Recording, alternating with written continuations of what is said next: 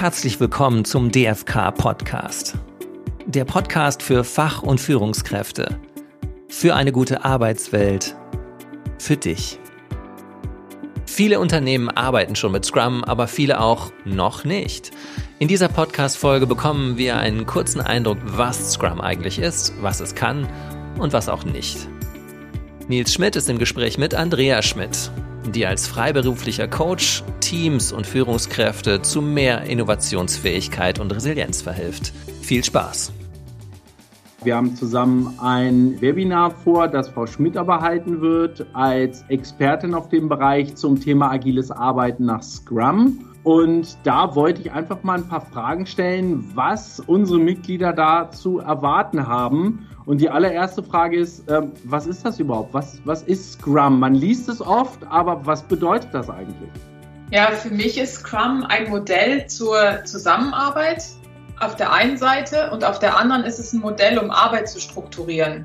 Wie wir Normalprojekte machen, ist es nach dem Wasserfallprinzip.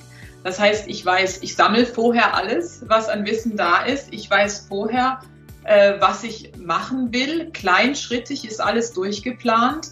Äh, teilweise sind sogar die Aufgabenpakete schon Personen zugeordnet und das alles im Vorhinein. Und dann startet ein Projekt und wird abgearbeitet, wie so ein Wasserfall, ohne quasi nochmal zurückzugucken. Also es geht nur in eine Richtung. Und da kommt der große Unterschied zu Scrum. Äh, man hat vorher eigentlich nur das große Ziel definiert, was man erreichen will. Und man sagt, das sind die Mitglieder des Teams, die daran arbeiten. Und weiter ist es gar nicht geplant. Und diese Planung findet natürlich auch statt, aber die findet auf dem Weg statt und immer nur für zum Beispiel die nächsten zwei Wochen. Also man sagt, in Scrum arbeitet man in Zyklen. Da kann man sich aussuchen, ob eine Woche, zwei, drei oder vier. Und für diesen Zyklus plant man dann, so wie man es auch sonst gewöhnt ist, aber nicht darüber hinaus. Das ist für mich der größte Unterschied. Das bedeutet als Verständnis für mich, bei Scrum arbeite ich komplett im Team oder gibt es dort den oder diejenige, ähm, die das vorgeben. Genau, die Rollen verändern sich tatsächlich ähm, radikal. Das sollte man vorher auch nicht verheimlichen. Und äh, Scrum kennt drei Rollen, ähm, die da heißen Product Owner.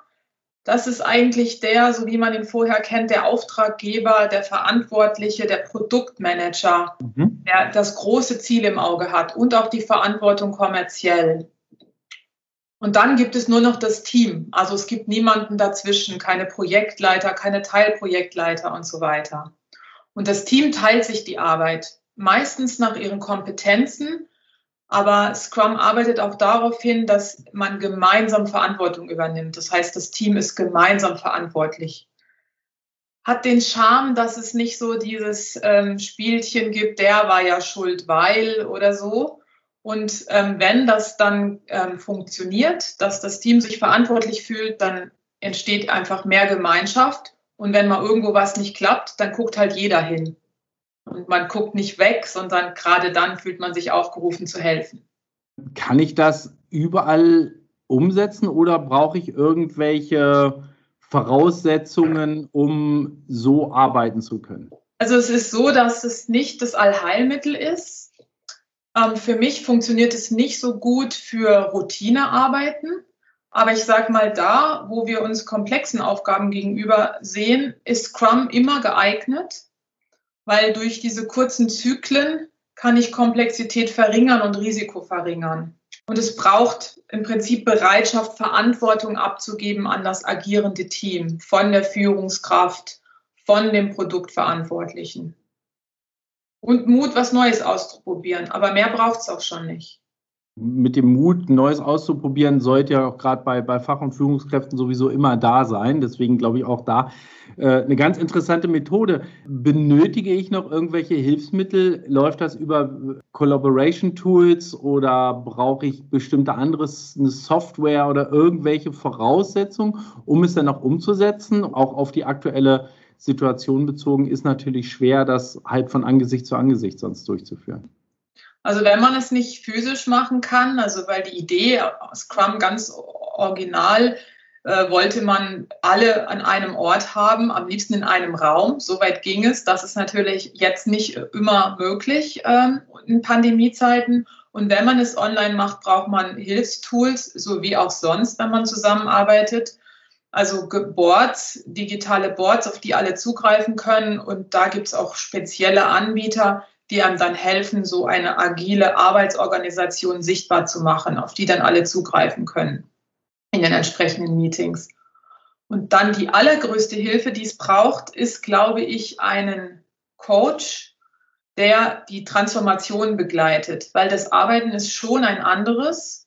Ähm, am Anfang, als ich mit den Themen angefangen habe vor sieben Jahren, habe ich geglaubt, naja, wenn man da ein Training gibt, dann passt das schon.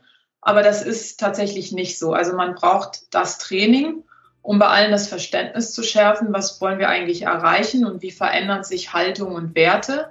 Und dann ist es hilfreich, ähm, wenn es einen ähm, agilen Coach gibt, der diese Transformation begleitet. Der muss da nicht unendlich bleiben.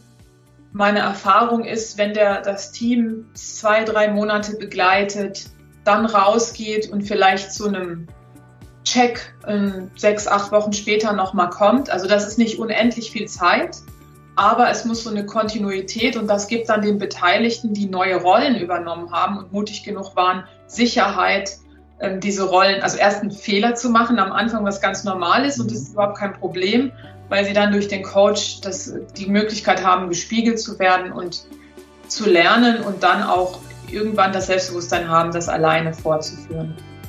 Klingt interessant. Ich würde auch sagen, wir verraten gar nicht zu viel. Wir möchten natürlich auch, dass die Mitglieder ähm, das, das Webinar ähm, besuchen. Und ähm, ja, vielen Dank, dass Sie uns schon mal Einblicke gegeben haben in das, was äh, ja, was äh, die Mitglieder erwarten wird. Ähm, mehr wird es jetzt demnächst geben unter www.dfk.eu bzw. www.dfk-kompetenz.de. Wir haben ja schon zusammengearbeitet. Ich kann mir vorstellen, dass das wieder genauso gut wird. Dankeschön. Danke. Tschüss.